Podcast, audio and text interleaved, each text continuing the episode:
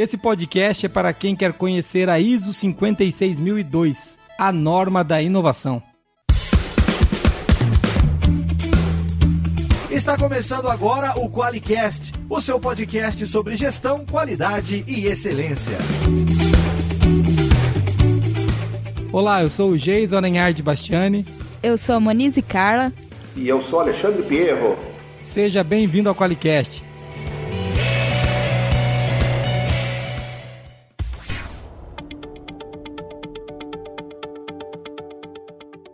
Bem-vindo mais um Qualicast, você com a gente aqui hoje com um convidado, não é mesmo, Monize? É isso aí. A gente sempre gosta quando o Qualicast tem convidados, né? Porque tem alguém que sabe alguma coisa e a gente fica feliz de trazer o Alexandre aqui. Alexandre Pierro, meu amigo, um cara que eu conheci numa cidade provinciana, São Paulo. Ela não é tão desenvolvida quanto Cornélio Procópio, mas eu encontrei lá, cidade pequena, a gente se esbarrou, só tinha um bar. Mentira. Voltando ao assunto, encontrei o Alexandre lá é um, é um amigo e um especialista na ISO 56002. Ele é um dos, dos sócios e fundadores da Palas Consultoria. A gente trouxe o Alexandre aqui hoje, porque, sabe, Alexandre, quem tem um grande desafio aqui que é, é equilibrar as palhaçadas que o Jason fala com a informação que a gente tem que entregar. E hoje a gente vai falar da norma 56002, a norma da inovação. E eu trouxe você aqui, que é para mim uma das referências no Brasil nesse assunto, e para ajudar a gente a entender né, o que, que é essa norma. Antes só da gente falar dessa norma, eu queria que você se apresentasse, cara. Eu falei que você é um dos fundadores da Palas, mas fala um pouquinho mais quem é você, o que, que você faz aí, pra gente, pro, pro nosso, pra esse nosso cara que tá ouvindo e nosso ouvinte, saber quem é você. Eu sou formado em engenharia mecânica, uma, também sou formado em física, bacharel em física nuclear, então não se assustem. Se vocês quiserem falar sobre física quântica, quiserem conversar sobre bombas atômicas, estamos aí também junto. Podemos falar bastante sobre isso. Trabalho na área de gestão de sistema de gestão há praticamente 25 anos. Eu peguei. A primeira implementação que eu participei foi da norma de 94. Por pouquinho eu não peguei a norma 87 da, da, ISO 9001. Pra você ver como eu estou bastante tempo nessa jornada de sistema de gestão. E de uns anos para cá, vendo todas essas transformações, vendo que realmente a ISO 9001, a 14001, a, a própria 45001 de saúde ocupacional, elas ajudam muitas empresas, mas as empresas queriam um pouco além, fazer coisas um pouco além do que essa tríade normalmente faz, foi que me deparei com a norma de inovação, a ISO de inovação. E daí de lá para cá, me candidatei a participar do grupo tanto internacional como nacional, e tentei dar para as contribuições justamente para fazer com que esse modelo fosse um modelo rico e trouxesse principalmente valor para as empresas. Porque não adianta as empresas trazerem normas, trazerem sistemas de gestão para dentro dela, se for para burocratizar. Elas têm que trazer sistemas de gestão que tragam valor, e esse é o grande desafio dessa norma, né? Sim. Pô, Alexandre, quando você traz isso, né, cara, quando você falou que participou do grupo, é bom a gente saber que a gente falou que essa é uma norma de gestão, da, é uma norma da ISO, né? Ou seja, né, olha, se eu falar alguma besteira, você me corrige aqui, mas é um consenso de 160 países para chegar numa, decisão conjunta de que que é o que, que é reconhecido por esses países que compõem o comitê da ISO, de que é uma de, de que é uma, são boas práticas de gestão da inovação. Né? E você fez parte desse comitê, é isso? Exatamente, eu participei do comitê. E quando você fala de consenso, poxa, é difícil a gente achar consenso em time de futebol, já é difícil achar consenso em política. Com a esposa eu nem falo, né? Porque esse não tem como ter um consenso. A gente, assim, a gente se dá contrato fala que ela tá certa e ponto, né? É o imperialismo. Mas, né? exatamente. Você falar de inovação pro Brasil tem que ser o mesmo viés para o Vietnã, tem que ser o mesmo viés para a França, o mesmo viés para os Estados Unidos, o mesmo viés para uh, a Austrália, para a Rússia. Então, você achar o consenso de todo mundo de tudo isso é muito difícil. Inclusive, é, quando você fala de consenso, ele fala muito de inovação incremental, disruptiva, radical, e a norma não traz todas essas inovações. Ela traz apenas as inovações que foram consenso. Por exemplo, inovação incremental, ela é muito parecida, algumas, alguns países entendem que é a mesma coisa que melhoria, e não é. Então, como não houve consenso, a inovação incremental ficou de lado. Então, a norma vai tratar tudo aquilo que é inovação radical e disruptiva. Porque inovação incremental você vê muita gente falando, pô, eu melhorei meu processo 0,001%. Isso não é inovação, isso é melhoria do processo. Se eu melhorei meu processo 10%, ainda é uma melhoria. Se eu melhorei 100, 200, 300%, aí sim eu começo a entrar no âmbito da inovação. E é isso que não houve consenso. Então a norma tirou nessa primeira revisão o que, que seria a definição de inovação incremental por conta que não houve consenso. Então tudo que está lá é consenso de, de todos os países, né? Muito legal, cara. E, e quando você está puxando por aí, né? Eu vou, eu vou voltar nessa inovação incremental aí que você está trazendo, né? É, mas quando você fala de consenso de, de vários países, é, uma coisa que eu, que eu, fico muito feliz dessa norma, é, ela é a, primeira, é a primeira versão, né, Alexandre? A gente sabe que a primeira versão ela vai, ela vai, ela vai ter várias mudanças no futuro, é, mas ela já ficou muito legal. Ela, ela vamos chamar assim, ela padronizou uma nomenclatura, né, cara? Por mais que a gente que existissem modelos de inovação, agora a gente tem um sistema internacional definindo um modelo, né? É um pouco diferente de você falar que eu estou usando o modelo A ou o modelo B, né? Então eu acho que é, é legal que ela padroniza é um isso. Padrão mundial, né? É um padrão mundial. Isso daí traz pra gente uma, é, pelo menos um, um interesse do olhar. Pode ter empresas que não querem implantar isso, a gente pode até discutir, mas e o legal disso, Geise Muniz, é justamente isso. Hoje eu quero fazer benchmark com uma empresa, por exemplo, no caso da Palo, sou uma empresa de consultoria. Eu tenho a ISO 56000 implementada e certificada. Nós estamos, vamos entrar nesse âmbito, diferença de certificação e acreditação. Ela não é uma norma acreditável, é uma norma certificada via atestado de conformidade. Mas quando eu tenho esse sistema implementado, é muito mais fácil fazer benchmark, por exemplo, com uma mesma consultoria que fica na China.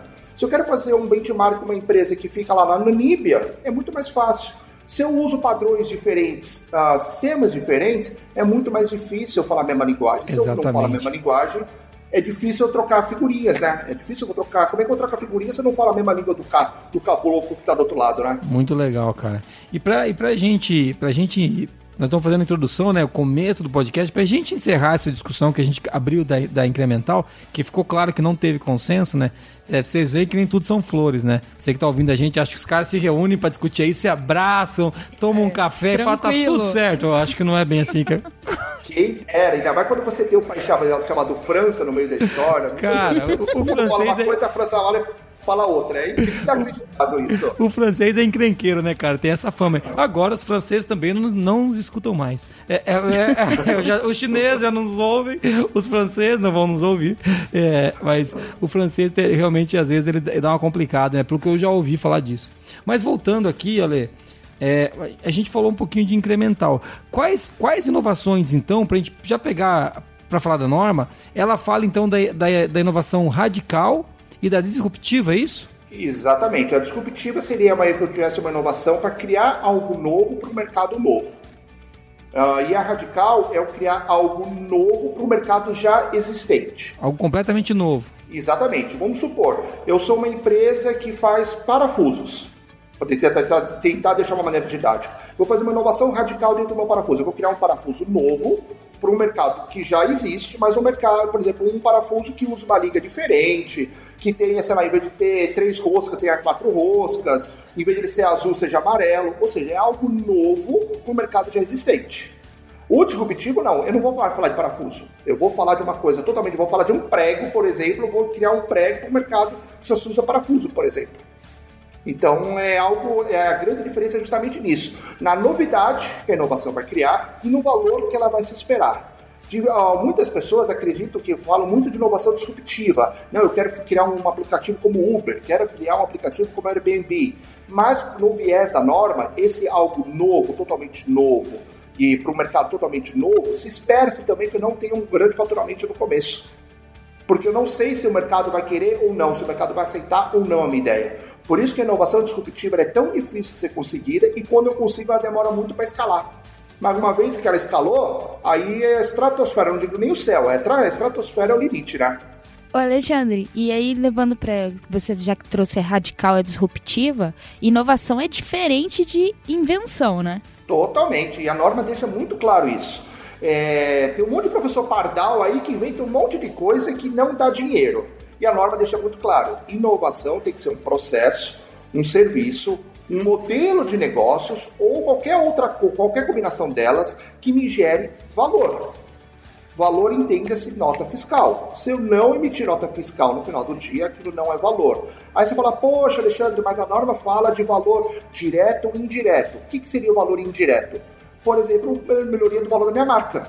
Se o valor da minha marca aumentou, eu sou uma empresa de capital aberto, a minha ação vai aumentar.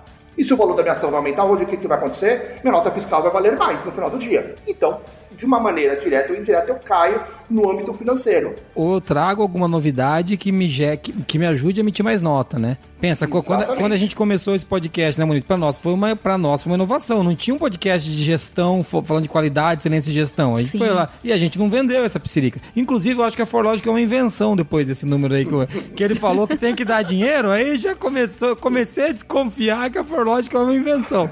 É, e que eu sou um professor pardal. O cabelo já tá igual. É, vai ficando careca, vai ficando. O óculos também, né?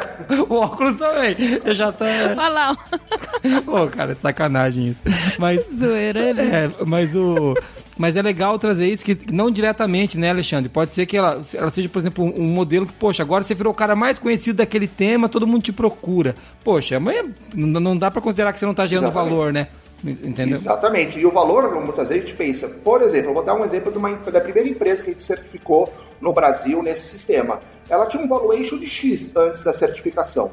Como ela, implementou a certificação e começou a ir muito para a mídia, foi chamado para participar de muitos prêmios, inclusive se candidatou para participar de prêmios da UNPEI, do próprio valor econômico, ela valia 10, depois de uma certificação dessa, ela começou a valer 15, ela começou a valer 20, ela começou a valer 30, e realmente ela mediu isso daí, e viu que teve um ganho da marca dela por conta desse sistema. E com isso, como ela aumentou o valor dela, o valor, o valor da marca, ela acaba cobrando mais pelo mesmo produto que ela fazia antes. Então, isso é uma realização de valor.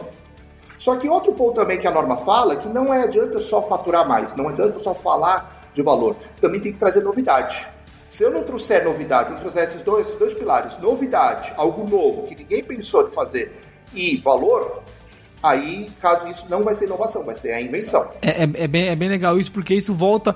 É engraçado que não afasta muito dos conceitos que a gente já conhecia, né? Porque quando a gente fala lá atrás, lembra do, daquele tripé de inovação? Novo, útil e vendável, né? Tá, tá, tá na mesma, né, Alexandre? Porque se você está gerando valor é porque é útil, né, cara? Ninguém, ninguém gera valor com algo inútil, né? Que, pra alguém tem que ser inventia. Exa exatamente. E como é que a norma ela vê isso? Ela vê num viés um pouquinho diferente desse. Ela pensa em validação financeira, ou seja, se eu vou ter dinheiro para fazer aquela ideia, não adianta eu ter, querer implementar uma indústria 4.0 numa empresa que fatura muito pouco. Então ela tem que ver se financeiramente eu tenho budget. Tecnologia. Será que eu tenho? Eu tenho a ideia de, por exemplo, para Marte. Elon Musk quer ir para Marte. Tem tecnologia para isso para agora? Eu posso ter um bilhão de reais no meu bolso, mas não tem tecnologia. E por último, se o mercado quer. Se o mercado não quer, ou seja, não for desejável, não adianta eu vir com as ideias mais interessantes que o mercado não vai querer e não vai comprar. Inclusive, segundo os dados do Sebrae, essa é a causa de 90% das, das startups morrerem em menos de dois anos. Elas têm ideias sensacionais, mas que o mercado não quer. Se ele não quer, ele não vende. Se ele não vende, ele não sobrevive. Faltou combinar com os russos, né? Famoso frase. Exatamente. A, a frase do Garrincha lá, né? Tem que combinar com os russos, né? Pô, muito legal, cara. Bom, como isso é um podcast, pra quem nunca ouviu piada, o, o treinador chegou pro Garrincha e falou: Ó, nós vamos passar por aqui, vamos fazer assim, Copa de 70, vamos jogar por aqui, cruza Garrincha, você avança e chuta. E o Garrincha chamou professor, faz favor. Mas o senhor já combinou com os russos como é que nós vamos fazer? Porque eu vou contra, contra o time da Rússia. Então, é mais ou menos isso, né, cara? Tem que combinar com os russos, né, Ale? Tem que pegar e falar, ó, cara, o que, o que o cliente, o que o cliente quer é que a gente tem que entregar, né? Senão está desconectado do mercado. Muito bem, acho que a gente conseguiu dar um start aqui, hein, Muniz? O melhor start que a gente já conseguiu, eu acho. Pela primeira vez, a gente não ficou falando só asneiro e jeito falando besteira aqui. Nós temos mensagem de ouvintes, não temos? Temos. Temos uma mensagem da Carol. Vamos ouvir. Ei, gente, bom dia. Meu nome é Carol, eu sou enfermeira e eu sou apaixonada com o Qualicast. Aqui, adoro as piadas do Jason. E eu queria saber se ele faz stand-up também, ou se ele só trabalha com qualidade. é, Monize, eu te acho linda, maravilhosa. E eu queria que vocês chamassem mais vezes a Tânia Ortega, gente, que eu adorei a mulher, eu não conheci, conheci ela no podcast, já não, adorei. Mas assim, né, puxando o saco porque eu sou enfermeira também. Mas só queria dizer que eu adoro vocês e eu acompanho o podcast. Olha aí, Moniz, você é demais. O Geis é o palhaço, a Moniz é demais. Eu, eu fico, eu fico puto, tá vendo, Alexandre, como é que as pessoas dizem? Geis, você faz stand-up também, trabalha em circo, malabarismo, é. trabalha no sinal, você é igual aqueles caras que fica lá na frente fazendo malabarismo com, com fogo. E a Moniz, não, a Moniz é sensacional, é, é sempre Ela é séria, cara. É. Você vai vendo, velho. Só no podcast é fácil, né? Esse mundo é injusto, velho.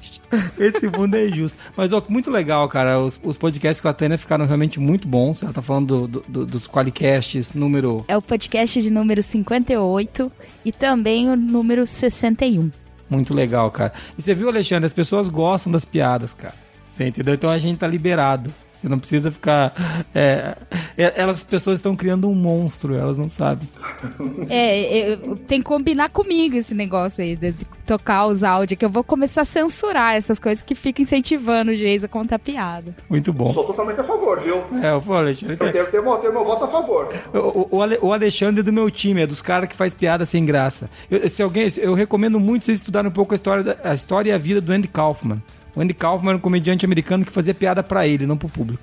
Esse cara é. é. um cara fora da casinha. Tem um filme do Jim Carrey, que ele interpreta o Andy Kaufman, chamado.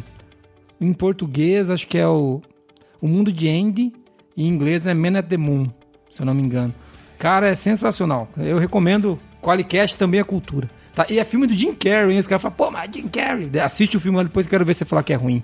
Depois eu quero ver você falar que é ruim o filme. Muito bem. Monize, e agora? O que, é que ela vai ganhar além dessa indicação de filme? Porque agora você viu, o cara me elogia ganha uma indicação de filme, você entendeu? O que, que ela vai ganhar além disso? Ela vai ganhar os nossos fabulosos stickers, né? Stickers da Forlogic. Muito bom. Eu até queria agradecer a Carol, viu, Carol? Obrigado. Eu não faço stand-up respondendo a sua pergunta. É, porque eu sou tímido. E, ô Moniz... Combinar com o Marquinhos pra lançar lá no YouTube stand-up da, da Você sabe que eu tenho um personagem da qualidade que eu nunca falei aqui no podcast, né? É um turco chamado Sintabon. O Sintabon é um cara que, pra ele, tá bom desse jeito, entendeu? Por isso que o nome dele é Sintabon. A gente tem que fazer um negócio desse um dia com o Sintabon, mas isso vai ser outra história.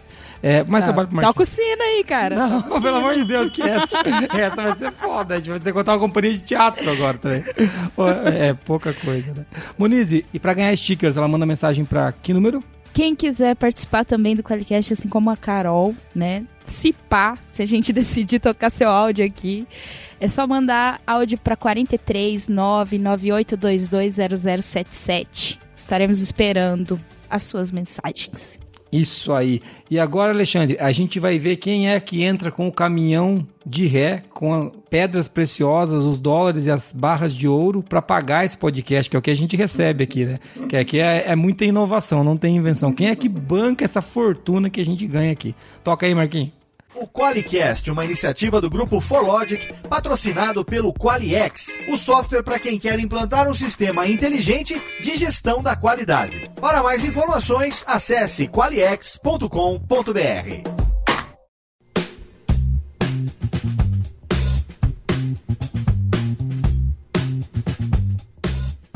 Alexandre, voltando pro tema agora, cara, você que é o nosso especialista, né? Por que uma norma para gestão de inovação? Você que estava lá nos comitês, por que, que os caras falaram assim, olha, nós temos que fazer uma norma para isso? Por que, que eles estavam querendo fazer isso? É, na verdade, poucas pessoas sabem, mas a ISO tem mais de 300 comitês que estudam os mais diversos assuntos. Tem comitês que estudam, por exemplo, nanotecnologia. Então, tem comitês dos mais diversos assuntos. E muitas vezes o comitê fica sempre olhando quais são as mudanças no mundo. Mas só que exatamente em 2008, esse comitê existia, mas não era um comitê normativo ainda, e em 2008 aconteceram algumas mudanças no mundo. Quando a gente pensa em 2008, o que, que a gente lembra? Crise dos bancos, falência do Lehman Brothers, aquela recessão mundial. Mas aconteceram duas outras coisas desse ano também que as, poucas pessoas pouco lembram. A primeira é, final de 2007, o aparecimento de uma tecnologia nova chamada smartphone o lançamento do primeiro iPhone exatamente em novembro de 2007. O grupo olhou para o smartphone, o iPhone, e falou: Poxa, lançou-se um aparelho novo, só que esse aparelho não é só telefone. Ele também não só acessa internet, só que também manda SMS. Só que ele, tem um, ele faz tudo isso e mais algumas outras coisas. Só que eles repararam que também tinha uma, uma grande novidade nesse aparelho telefone que chamava-se aplicativo. Quando tem um app exclusivo, a maneira de se comunicar com o meu cliente é diferente. A maneira de eu me reportar para o meu cliente muda totalmente a maneira de ele fazer essa interação com o meu cliente. Então, o meu cliente ele pode olhar simultaneamente o que está acontecendo na minha empresa através de câmera, ele eu posso mandar para eles reportes automaticamente via o app. Então, isso mudou totalmente a maneira do jogo. E como as normas sistema de gestão, no meu entendimento, elas foram traduzidas erradas para o português, o termo correto, pelo menos que eu entendo, seria sistemas de negócios, ou seja, sistemas de negócios baseados em qualidade sistemas de negócios baseados em ambiental, sistemas de negócio agora baseados em inovação, ele falou, pô, isso pode impactar no, negócio das empresas. E se pode impactar nos negócios da empresa, talvez faça sentido estudar uma norma. Então isso ficou on hold, Só que no segundo semestre daquele ano aconteceu um outro ponto de inflexão. O aparecimento da primeira a, aplicação do blockchain, a famosa Bitcoin. Aí os caras do grupo falaram: caramba, mudou a maneira de eu fazer o relacionamento do meu cliente, mas também mudou a forma de eu pagar meu cliente. Agora eu não preciso mais do banco, eu não preciso mais do intermediário. Se eu quiser, eu pago direto pro cara. E se eu pago direto pro cara, meu, isso vai mudar totalmente a maneira de fazer os negócios. Então, por um lado, muda a comunicação, por outro lado, muda a maneira de faturar e cobrar meus clientes. Então foi aí que eu falei, poxa, essa tal de essa, essa coisa chamada inovação mudou tudo. Então vamos estudar e pensar se é necessário criar um sistema de negócios baseado nessas métricas novas que possa auxiliar as empresas. Então, de 2008 a 2013, eles começaram a compilar todas as boas práticas de inovação no mundo inteiro e repararam que o mundo inteiro trabalhava com P&D, pesquisa, desenvolvimento e inovação, é o famoso PDI, tudo junto. E começaram a ver alguns padrões em termos de inovação e a partir de 2013 eles tiraram todos esses padrões tanto da França como da Rússia, Brasil, que o Brasil também participou, Estados Unidos, Canadá, pegaram todos esses padrões e começaram a formatar um consenso do que se falava de inovação para todo mundo. Então, de 2013 a 2017, costurou-se esse consenso e a partir de 2017 foi começaram a fazer as plenárias para ver o que, que tava, ia ficar dentro da norma, o que, que não ia ficar. Tenda-se ficar dentro da norma aquilo que é consenso. E aquilo que não é consenso, como eu falei já da inovação é, incremental, ficaria para um segundo plano, para uma segunda revisão. E aí, em 2018, foi a norma foi para votação, e em 2019 ela foi publicada nas versões francesas e inglesas, que são as atuais versões uh, que a ISO usa como linguagens oficiais dela, né? Ô, ô, Ale, muito legal, cara, uma aula essa história aí do porquê que essa norma Total. veio. Legal, né, Maniz? Muito bom. Então, Ou seja, tudo é business, tudo é nota fiscal no final é, do dia, no é, dia, né? E, e até isso que eu queria puxar, né? As pessoas começaram a falar assim, cara, uma coisa que. Olha, me corrija se eu falar besteira, hein, cara, mas eu vejo as normas, pelo menos, pelo menos se você não concorda, você pode falar. É, é, é autorizado. Aqui a gente não é uma democracia cubana, entendeu? Aqui você pode falar o que você pensa. Então, outros cubanos também não escutam mais o Qualicast. E assim vamos ficando com menos países ouvindo. É. Eu não sei como que nós vamos aumentar esses downloads. É, a internacionalização não vai rolar comigo, né? Eu desafio aqui. então, mas voltando, mas vai rolar sim. Mas voltando, a, voltando a falar disso, é, tudo é negócio, né, cara? E uma, uma, uma norma da ISO, a de qualidade, todas, elas são pensadas como um conjunto de boas práticas que fortalecem as empresas, não é isso? Eu estou falando alguma besteira. É para isso que ela é criada, para fortalecer o negócio, não é? Exa exatamente. E da, e da onde veio a ISO? Da, da, por que a ISO nasceu? A ISO nasceu em 47 se pós-guerra, se acabou a Segunda Guerra Mundial, Europa não tinha indústria, ou seja, não tinha emprego. Você vai para o outro lado do Pacífico, duas bombas nucleares, Nagasaki e Hiroshima, e não é por acaso que caíram lá, que eram as duas indústrias fabris do Império, uh, Império Japonês. Um, um era uh, a, planta fabril delas, a, a planta militar, e a outra a planta naval. Então você não tinha indústria no mundo. E foi aí quando nasceu-se a ONU, também nasceu a ISO. As duas, as duas organizações nasceram exatamente no mesmo ano, elas ficam sediadas no mesmo bairro. Eu tive o prazer de conhecer as duas pessoalmente lá na Suíça. E uma tem um viés, a ONU, muito viés de ser um debate político, um blog, um lugar onde as pessoas possam uh, discutir de uma maneira mais uh, diplomática e evitar com brigas e possíveis guerras, novas guerras. E só que por outro lado, o país também viu, os países viram que não adianta só ter um fórum diplomático, tem que ter um fórum para estruturar as empresas. Se a empresa não estiver estruturada, eu não tenho dinheiro. Se eu não tenho dinheiro, as pessoas não têm emprego. Não têm emprego, elas passam fome. Passando fome, o que acontece? O que aconteceu na Segunda Guerra Mundial. Por isso que houve a eclosão da Segunda Guerra Mundial, por conta de recessões violentas no país, principalmente na, na Alemanha. Então a ISO ela nasce realmente com esse DNA de reestruturar as empresas em forma de business, em forma de negócios. E desde então, com o advento da globalização, que as, começou a aparecer as grandes normas de sistema de gestão, que elas vêm realmente para isso, para fazer as empresas ficarem menos burocráticas, mais ágeis e ter uma estrutura melhor. Essa é a grande ideia da ISO, é justamente essa, fazer a empresa produzir mais com menos, mas infelizmente nem todo mundo no Brasil entendeu isso. Nem todo mundo fez essa leitura, né? Que é aí que está o grande erro. É no mundo, né? Não é no Brasil. É, é, é não foi todo lugar. É, tem muita gente no mundo inteiro que entendeu errado. Isso é verdade, viu, amor? Mas eu concordo que no Brasil a gente exagera às vezes, viu? Meu Deus, mas tudo bem. então, não, não, o objetivo, o objetivo não é, não é. A gente não vai entrar nessa área, até porque a gente tem Nesse podcast, já, toca o sino, Marquinhos, que vai ter que ter outro podcast com o Alexandre, que nós vamos ter que falar mais disso aí, 56.002 aqui. Porque nessa daqui, uma coisa que eu queria vencer, Ale, são os princípios do sistema de gestão da inovação. Acho que é isso que por isso que a gente tem que passar aqui. Porque senão a gente vai fazer um podcast de quatro horas e não é o que eu quero. Eu quero fazer um podcast de, pra gente, pro, pro nosso ouvinte falar assim, peraí, eu quero entender mais sobre essa, essa norma de gestão da inovação. Eu quero conhecer mais sobre essa norma de gestão da inovação. E antes da gente falar do, dos princípios, eu quero lembrar uma coisa, né? Você vai palestrar no Fast Quali sobre esse tema, não vai? Exatamente. A ideia é trazer, um, falar um pouco da norma e eu quero trazer no Fast Quali boas práticas dessa norma já implementada em alguns países no mundo e algumas empresas. Muito Por exemplo, legal. Airbus. A Airbus, eu diria que é hoje o player mais conhecido no mundo que tem esse sistema de gestão e já saiu algumas inovações por conta dessa implementação que eles possuem, que é o alveol autônomo. Então no Fast eu vou trazer mais detalhes sobre isso, né? Muito legal. E, e, é isso mesmo, né, Alexandre? Trazer um pouco mais da prática, né, cara? Menos da falação. Exatamente. Pô, muito legal. E mostrar o resultado, né? Mostrar que a norma é pautada em realização de valor, ou seja, resultado. Infelizmente nós não somos ONGs. Eu gostaria de ser ONG e não me preocupar com o resultado, mas eu imagino que todo mundo que não é ONG tem que ter resultado, né? Eu não, eu não gostaria de ser ONG, não. Pronto, mais uma briga, as ONGs também não escutam mais a gente. E assim nós vamos fazendo amigos, né? Eu queria, antes da gente entrar nos princípios, né, propriamente dito, é, tem um, um, mito, né, de que empresa que, que tem qualidade, né, que investe em qualidade, ela erradica, né, o pó da inovação. Eu acho sensacional ter uma ISO de gestão da inovação que é, meio que desmistifica isso. A gente está unindo os conceitos. Os dois, eles querem levar a empresa a crescer, né, e, e não tem nada a ver uma coisa com a outra. Por um lado, a inovação vai criar novos produtos e novos serviços. Mas o que adianta eu criar novos produtos, novos serviços, se eu não fizer eles com qualidade? Eu vou criar novos produtos e vou vender uma vez só. Se eu não garantir que minha qualidade, que eu tenha padrões e que meu serviço continue do jeito que eu desenhei na inovação, eh, eles não vão ser consumidos pelo mercado.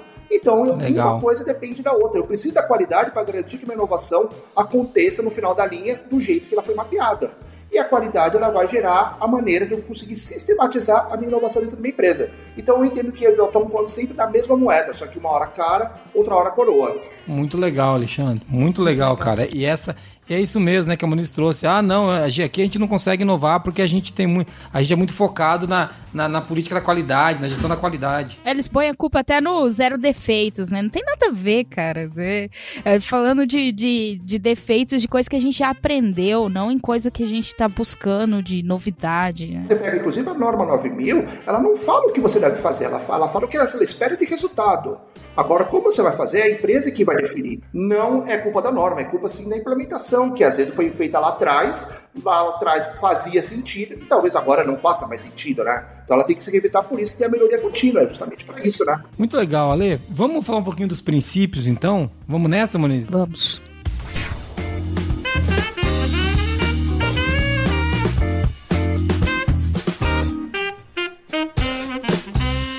Alexandre, vamos puxar um por um e vamos falar um pouco de cada princípio, que é esse princípio, só para quem vai estar, tá, o nosso ouvinte, eles são a base da norma, né? Os princípios de gestão Exatamente. de norma. Exatamente. Tudo na nossa vida é construído em cima de alguma forma, de alguns fundamentos. A Isso. qualidade tem os sete princípios da qualidade, a saúde ocupacional, a mesma coisa. E aqui na inovação também não é diferente. Ela tem alguns princípios e esses princípios de onde vieram? Quando lá atrás o pessoal começou a fazer as pesquisas das normas de PDI, começou a ver que existia padrões em termos de inovação em todos os países do mundo, descobriram que grandes oito princípios existiam nas empresas que eram inovadoras. Então, a norma entende, a ISO entendeu que se eu tenho esses oito princípios, a maneira de fazer uma inovação orgânica e a inovação surgir de maneira mais natural na minha empresa é muito maior. Então, toda a norma foi fundamentada nesses oito grandes princípios. E o primeiro deles é a realização de valor, que nem a gente falou, inovação tem que trazer nota fiscal, tem que trazer resultado para a empresa. Se não trouxer resultado para a empresa, não tem problema, mas eu não vou chamar isso de inovação, eu vou chamar isso de invenção, vou chamar isso de qualquer outra coisa, mas não de inovação. O princípio 1, um, então, é a realização de valor, Ale? Exatamente. Muito legal. Ô, ô Monize, qual que é o próximo princípio aí? Próximo princípio é líderes focados no futuro. O que, que significa isso, Alexandre? É basicamente o seguinte: quem vai fazer, quem vai ser a pessoa engajadora, a pessoa multiplicadora da inovação dentro da empresa? São as lideranças.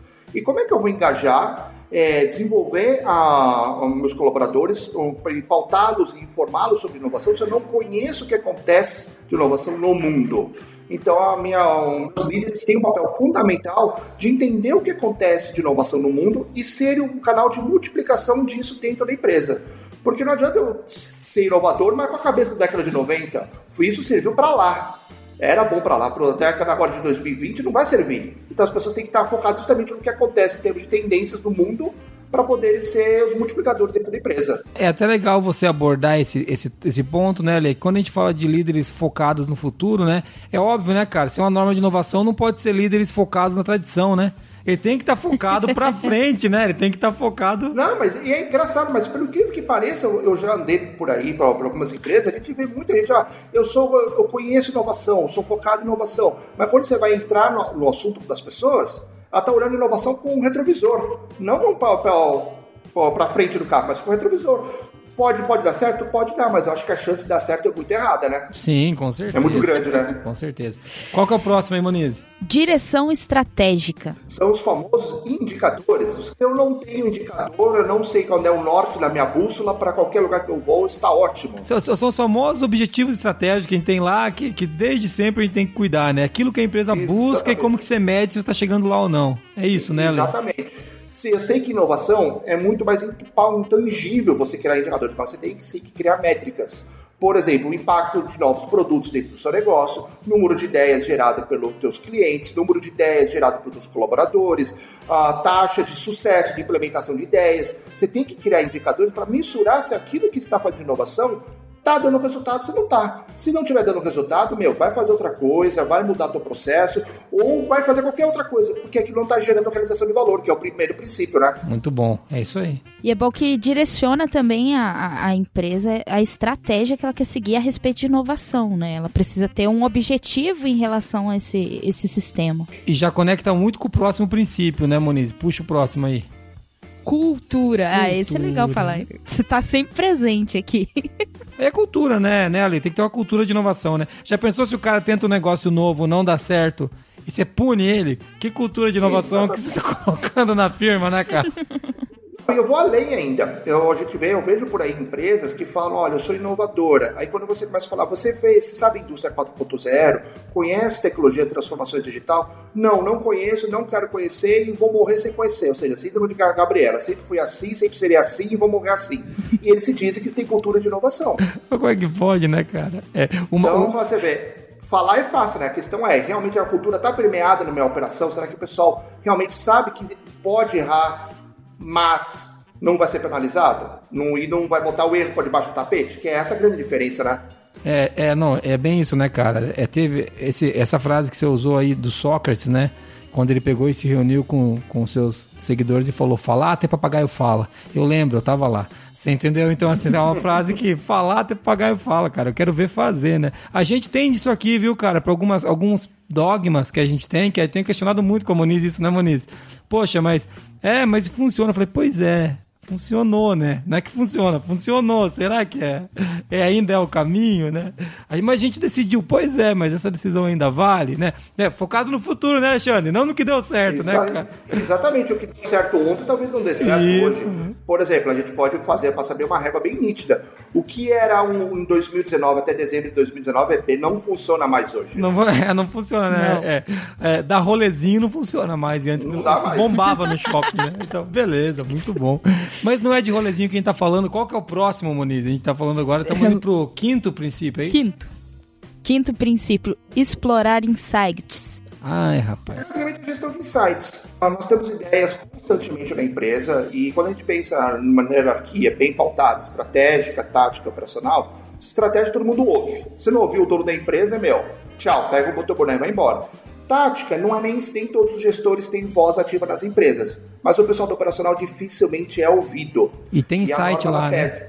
Ou se tem, ah, mas eu diria que 95% dos bons insights vêm de lá, porque é o cara que sabe como mexer no torno, é o cara que está no chão de fábrica, é, é o cara aí. que está diretamente com o cliente. Ele sabe mais as dores, que é até muito mais do que o próprio dono da empresa, né?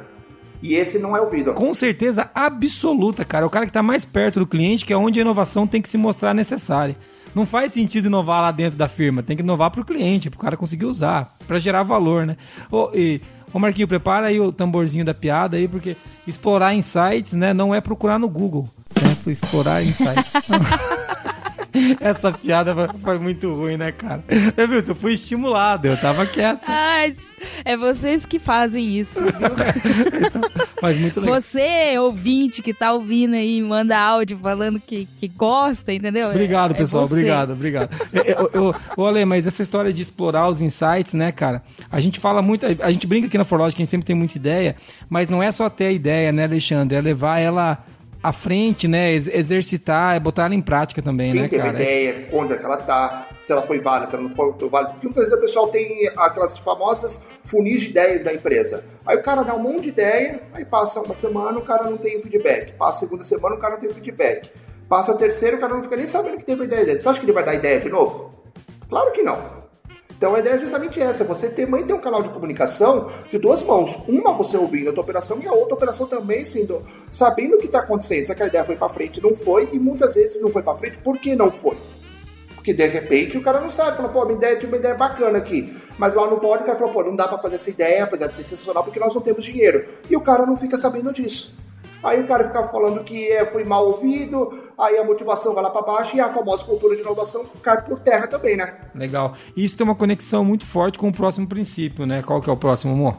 Sexto princípio é gerir a incerteza. Esse princípio eu, eu gostei muito, para ser sincera, porque ele fala assim: o gerir a incerteza está falando de gestão de riscos, né? Uh, talvez para ficar mais fácil, é o seguinte: que, quando a gente fala em chinês, problema é escrito com dois ideogramas no, no chinês. Um ideograma significa a palavra oportunidade e a outra significa a palavra ameaça. Quando a gente pensa no risco, a gente sempre pensa no questão negativa. E a própria norma 31, 31, 30 mil, 31000, ela fala que o risco pode ser positivo ou negativo. Só que a gente esquece do risco positivo. E o risco positivo dentro dessa norma é tratado como um nome de oportunidade. Então todo aquele insight que eu tenho, ele vai poder ser um risco, uma ameaça ou uma oportunidade. E eu vou ter que fazer a gestão dele. E uma vez que eu faço a gestão dele, eu posso tratar ela através de planos de ação para mitigar as minhas ameaças ou para potencializar os meus próprios, uh, minhas próprias oportunidades. E é isso que a gestão de incerteza vai fazer. Por isso que ela mudou o nome. Nada mais é que a gestão de risco, mas eles entenderam que se eu falar só risco, eu vou pensar sempre na coisa negativa, nunca no positivo, apesar de estar escrito isso na norma 31000, né? É, é, é isso que eu ia dizer, né? É, a Moniz está certo quando ela fala que é gestão de risco, porque ela está usando o conceito que a gente olha aqui. A gente olha, inclusive, hoje de manhã eu estava conversando sobre isso, né? Risco, risco, o risco é positivo. O, o, risco é uma oportunidade e uma ameaça. Se a gente nunca tivesse risco, a gente nunca avançaria. A gente ficaria sempre se repetindo. Né? Então o risco é uma coisa positiva. Você tem que olhar para ele. Não, mais vezes, mas esse risco é uma ameaça. Então você trata essa psirica aí. Ah, não, esse risco é uma oportunidade. Então nós vamos ganhar dinheiro com esse negócio. Então é assim que a gente tem que olhar para ele. Muito legal, né, cara? E outra, né, Ale? Se o cara não. Se ele não pode. Como é que você vai. Se eu não posso abraçar nunca a incerteza, não, não vamos tentar porque pode dar problema. Claro que pode, tudo pode dar problema, meu irmão. Se, se você tiver certeza que ia dar problema, certo, né? cara, não era uma inovação, qualquer animalzinho tava fazendo, né? Sair da cama dá problema, né? Atravessar a rua daí é problema, é risco, né? Mas eu vejo que esse é um gatilho para que esse, esse processo ele seja aquela ideia ou aquilo que está sendo trabalhado seja implementado de maneira sustentável, né? Melhor, porque você está gerindo a incerteza, né? Você está pensando nessas ameaças e oportunidades e implementando gatilhos nisso, é, implementando ações. Então tira isso de tipo, ah, isso vai dar problema. Não, vamos trabalhar para que, que a gente minimize esses problemas oh, e, siga e, o processo. E, e, nesse problema, onde eu posso ter oportunidade? Porque, cara, é, o que, eu, é o que o Alexandre trouxe, né? Não, não tem essa. Tudo pode dar problema, tudo é oportunidade, né? Muito bem. E o próximo, Alexandre? O próximo eu acho que é um princípio que dava para usar esse ano de 2020. Qual que é o próximo, Moniz? Adaptabilidade. Meu Deus. É aquela velha história da Kodak da Fujifilm. Olhar para dentro, ver realmente qual é o seu DNA e se o teu mercado mudou, você muda junto e mudar rápido, não é ficar esperando, ah, deixa eu ver o que, que o outro vai fazer, para aí sim fazer um plano de ação, para aí sim eu vou pensar, e quando, aí, quando foi isso, isso, isso, já foi, né? O, muito bom, Alexandre, é isso aí, adaptabilidade, né, cara? A palavra, ela resume, ela resume 2020 nessa palavra o último princípio 8, abordagem de sistemas. O que, que, é isso, Alexandre? A gestão de processos, né? E não tem como ser, é uma norma ISO, é uma norma que vem do, digamos assim, da maior referência hoje que eu entendo de gestão de processos do mundo, que é a escola da ISO, ela não podia ficar de fora, né? E é basicamente o seguinte: eu criar meus padrões, meus procedimentos, minhas instruções de trabalho. Como é que eu vou fazer essa gestão no dia a dia na minha empresa? Para inovação, será que eu vou deixar tudo caótico? Ou vou ter um mínimo de ordem lá dentro? E a gestão do processo ela vai dar isso, saber o que, que eu quero de entrada e o que, que eu quero sair de saída. E o meio, cada empresa vai ver o que, que é melhor para si, né? Cara, muito bom. A gente acabou de falar aqui dos oito princípios, né? Que lá na norma eles estão apresentados como. Não são números, né, né Eles são listados como letras, né? A, B, C, D, Isso. até o H. Legal que esses princípios, eles. É, bom, é claro, por isso que chamam princípios, né? Mas eles precedem toda a norma, né? Eles estão lá no comecinho para dizer, para dizer que, olha, para você olhar para essa norma, você tem que ter isso aqui em mente tem que ter isso aqui na Exatamente. cabeça, senão você não vai entender o que você vai olhar aqui. Você tem que estar tá o tempo todo pensando em, em, em, líderes focados no futuro, o tempo todo em realizar valor, o tempo todo em gerir incerteza. Você tem que estar o tempo todo com isso na cabeça, né?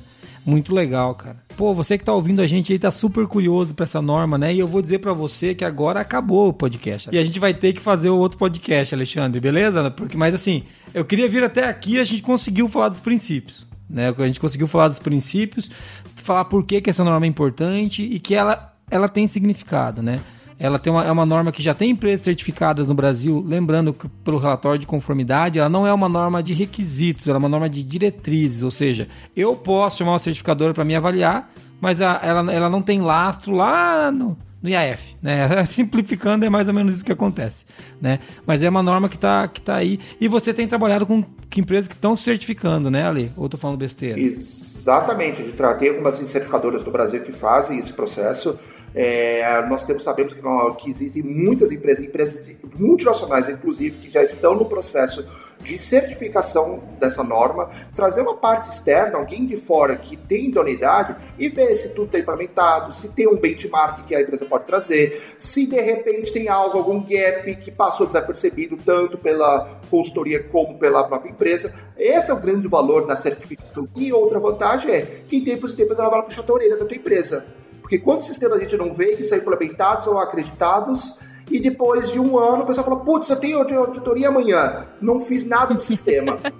então, quando tem alguém puxando a orelha, fica mais fácil isso não acontecer, né? É só nada de inovação, né? Não, é só graças. E na França, vou deixar claro que é na França, França, na França, na de inovação porque no Brasil isso não acontece.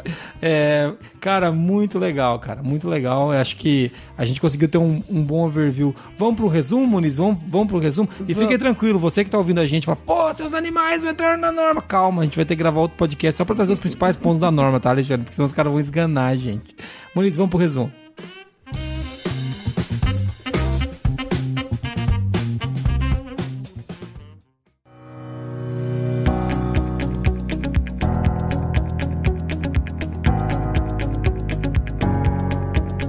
Nesse podcast, então, a gente falou um pouco sobre o que é inovação, né?